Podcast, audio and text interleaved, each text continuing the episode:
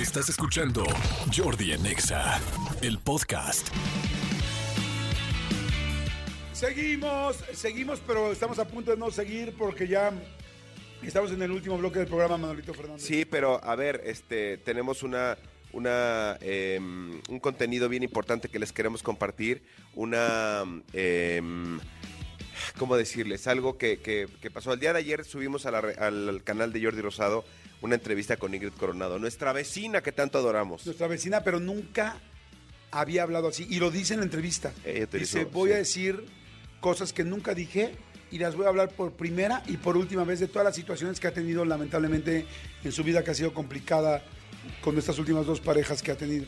Exactamente. Y como siempre se los hemos dicho, aquí se trata de que conozcan a la gente y ya ustedes hagan el juicio que se les pegue la gana, pero no, no hagamos un juicio tan a la ligera sin siquiera conocer todas las partes. Entonces, vamos a escuchar un fragmento, ahí les va, este, para que vean de lo que estamos hablando. Empieza a pasar el tiempo, eh, la relación antes de la enfermedad, la lamentable enfermedad de Fernando, eh, ¿se empezó a desgastar o iba perfecto y la enfermedad le empezó a pegar? ¿Cómo fue? No, nosotros nos casamos.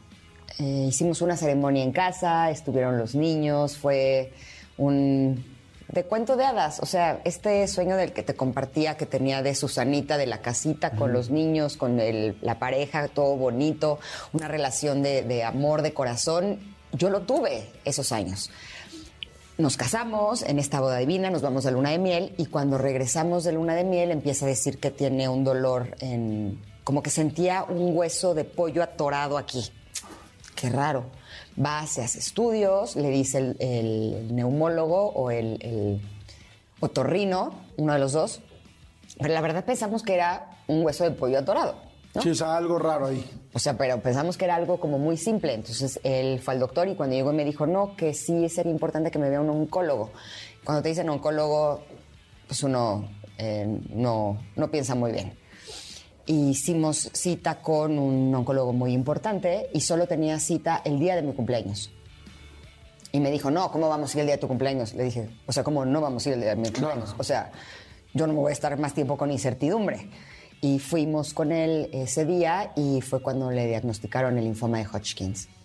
Que es eh, cáncer en la parte linfática, en el sistema sí, linfático. Es en el sistema linfático, pero a él le había provocado un tumor en la parte del mediastino, que es como el centro del pecho. Por eso sentía como un hueso de pollo atorado, porque lo que tenía era un tumor. ¿En qué etapa estás? ¿Vamos a poder salir adelante? ¿Es prometedor el futuro o no? ¿Qué le dicen? Pues no, las palabras textuales del doctor fue, esto va a ser una friega, porque las quimioterapias son una friega, pero es el cáncer más sencillo, el más fácil de curar, o sea que ni te preocupes, en seis meses vas a estar perfecto. Okay. Ok, o sea, dentro de lo terrible, doloroso, yo tenía un bebé de ocho meses, hace un mes que me acababa de casar, tenía otro niño de tres años en ese entonces, más mi hijo el grande, eh, un chorro de trabajo, pero fue como seis meses, oh, ok, o sea, no es una buena noticia, pero es una buena noticia, ¿no? ¿Y él cómo reaccionó ese día? Pues los dos muy mal, o sea... Los dos lloraron. Sí, fue, fue muy duro, pero entre los dos estábamos como muy esperanzados de que va a ser una friega, va a ser terrible, pero en seis meses vas a estar fuera, vamos a darle con todo. Realmente tenía un matrimonio muy bonito, esa es la realidad. O sea, sí teníamos algunas situaciones como cualquier pareja, pero había mucho amor entre nosotros y lo que creíamos en ese momento es que era una experiencia que nos iba a unir más como pareja, que nos iba a fortalecer como ser, seres humanos y que íbamos a salir adelante a través de ella. Y que finalmente era algo que no podíamos controlar, lo que sí podíamos era ver la forma de que juntos lo hiciéramos de una, una buena manera. Bueno, ¿y qué pasa después? ¿Qué empieza a pasar con el proceso? Eh, el problema empieza cuando él me eh, informa un día que ya no se iba a hacer las quimioterapias. Que porque se sentía muy mal cuando se hacía la, la, ese, estos tratamientos y que entonces lo que lo iba a matar era la quimioterapia y no el cáncer. Tú en ese tratamiento, ¿cómo estabas con él? ¿Estás siempre pendiente? Digo, eres una mujer muy entregada, no me quiero imaginar cómo es con la enfermedad, pero bueno, tú platícamelo. Era muy complicado, salud, porque Gracias. quienes han estado en este tipo de situaciones, para mí ir con él a los tratamientos de quimioterapia y verlo sentado, enchufado, que le estaban poniendo cualquier cantidad de líquidos en el hospital, con, todo lo que, los riesgos que implica, ¿no? Porque aunque el doctor te diga son seis meses, pues sabemos todos que puede haber complicaciones, que nada está garantizado. Yo sentía que cuando salía, era desde, además, los medicamentos los tienes que llevar tú. O sea, teníamos que pedirlos a una farmacia especializada, nos llegaba a la casa una como hielerita de, de, Unicel y teníamos que llegar al hospital a las 7 de la mañana con la hielerita, con todos los medicamentos para que él se los enchufaran. Y todo ese proceso, hace cuenta que a mí me drenaba la energía. O sea, el ver que lo picaran, que le pusieran cosas, para, para, mí era, o sea, y se lo dije cuando lo diagnosticaron, le dije, es que me, me están pegando en donde más me duele y es real. O sea, en ese momento para mí él era mi, mi cómplice, mi amigo, mi compañero y le están pegando a lo que yo más amo en la vida. Entonces, el hecho de saber que, que le doliera, el hecho de saber que se sintiera mal, a mí me dolía, no, no sé cómo explicarlo. Incluso eh, cuando le pasa algo a las personas que yo amo, a mí me duele. Emiliano lleva 13 años siendo diabético y si yo lo veo que se inyecta, a mí me duele. Eres muy sensible con esto. Sí. ¿En algún momento pensaste, hubiera preferido que me pasara a mí? Por supuesto. Pero también por otro lado, si me hubiera pasado a mí, ¿quién cuidaba a mis hijos? ¿Sabes? O sea, claro que me hubiera puesto en su lugar, pero también yo sabía que mi papel eh, no era cualquier cosa. La atención siempre es para el enfermo. La atención es qué necesita el enfermo y cómo ayuda el enfermo. Y la atención no es para quien acompaña al enfermo, no es para quien carga, no es para quien se preocupa, no es para quien tiene miedo de quedarse solo para criar a niños que están tan chiquitos. No es esa ayuda no llega jamás. Sí, sí, yo creo que todas las personas que hemos tenido un enfermo en la casa es extremadamente desgastante por ambas partes, por la emocional y por la física. Sin embargo, la física a los que estamos a cargo pues nadie te está levantando, ¿no? Es, tú estás para levantar, pero nadie te va a levantar a ti. Tú cargas. Ah. Y llegó un momento en donde le dije, es que yo así me voy a morir. O sea, yo no puedo cargar con tanto. O sea, no puedo ir al hospital drenada de energía y ahora me quedan a mí 15 días de trabajar, sacar a los niños, la casa, cuidarte a ti. O sea, no me da ahora sí que, la cuenta no me da. Le dije, vamos a hacer una cosa, que te acompañe a ti al hospital tu mamá o tus amigos, o, tú pídele a alguien que, que cubra esas dos horas. Es que era impresionante porque a mí en esas dos horas me quedaba sin energía. Y eran dos horas, bye. Decía, son dos horas. Yo me encargo de los siguientes 15 días. Pero esas dos horas necesito cuidar mi energía, porque no, no me duele enormemente verte así. Y entonces llegamos a ese arreglo en donde lo acompañaba su mamá, sus amigos, sus hermanos, quien fuera, y yo me encargaba de cuidarlo todas las siguientes dos semanas, que pues no era tampoco un, un tema fácil. ¿Ahí ya había dicho él que ya no iba a seguir con los tratamientos?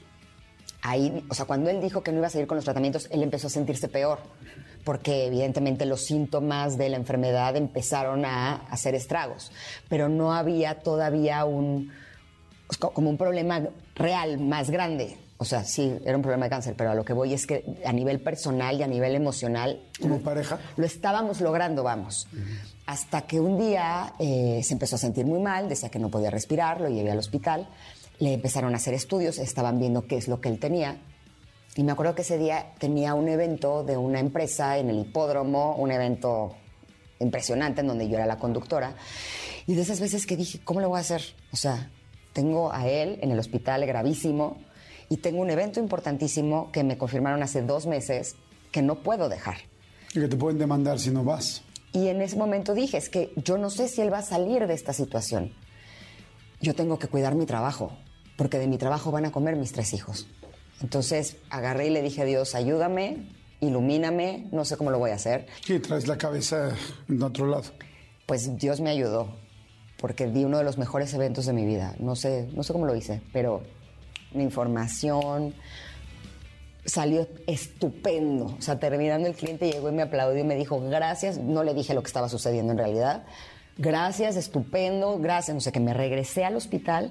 Cuando regreso al hospital me dicen, te estábamos esperando para decirte que le tenemos que hacer un estudio de una como tomografía o computarizada, ya sabes, esas que son como más complicadas, pero le duele mucho la espalda. Entonces no se puede quedar quieto, acostado así, lo vamos a tener que sedar.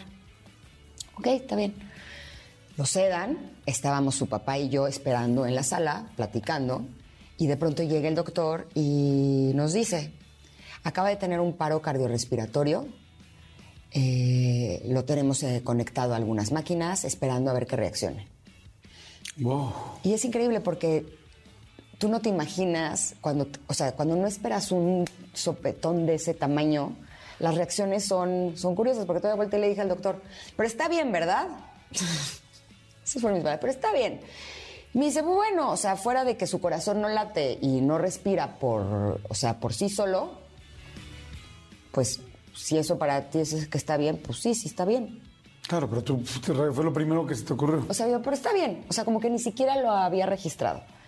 Y en ese momento sentí el trancazo así de. O sea, de se va, bye. ¿No? Y evidentemente la cabeza empezó a, a volverse loca eh, mal, o sea, de hasta qué voy a hacer, ¿no? Y qué voy a hacer y qué con mis hijos y qué van a hacer mis hijos sin papá y hasta que dije, a ver, y entonces empecé a hacer como unos ejercicios que había leído en un libro que me ayudaban como a eh, tener bien mi energía. En Mujerón cuento como la historia completa, eh, pero a la hora y media llega el doctor y nos dice, ya está respirando. Ok, ¿podemos entrar a verlo? Sí. Entramos a verlo, estaba, tenía buena cara, ¿cómo estás? Estoy bien, quiero vivir, me voy a volver a hacer mis tratamientos. Ok, perfecto, va, venga. Pero a partir de ese momento él ya nunca fue el mismo. Pues señores, ahí está, es la entrevista de Ingrid Coronado, como nunca en la vida había hablado, dijo cosas que nunca había dicho, eh, dicho por ella. Vayan ahorita al canal de YouTube, a mi canal de YouTube es con es Jordi Rosado. Acuérdense que mi Jordi es sin J, es con Y, Y-O-R-D y latina. Jordi Rosado, ahorita en YouTube. Véanla, escúchenla, que los acompañe. Si están trabajando, si están en el gimnasio, si están en una empresa, en un taller, si están en una carretera, si están, este, no sé, en su coche y quieren seguir oyendo algo que los entretenga y además sobre todo que sea interesante y del cual puedas aprender, vayan ahorita a YouTube y la ponen en play, nada más así, ¿no? Sí, gracias otra vez por la confianza, mi querida Ingrid. Y sí, este, váyanla, vale mucho la pena eh, y, créanme que, sus comentarios los leemos y los tomamos muchísimo en cuenta. Sí, completamente. Así es que bueno, acuérdense que también las entrevistas también están, además en YouTube, están en Spotify también. Lo ves que en Spotify tenemos como unas tres semanas de diferencia. De delay, ajá. De delay, o sea, de retraso. Pero si tú quieres poner la entrevista solamente audio, en Spotify, en iTunes, en Amazon Music, le pones eh, la entrevista a Jordi Rosado y te salen nada más que con tres semanas de, retraso. Las actuales, actuales, o sea, el estreno siempre será en, YouTube. YouTube, sí, ¿no? Escúchanos en vivo de lunes a viernes a las 10 de la mañana en XFM 104.9.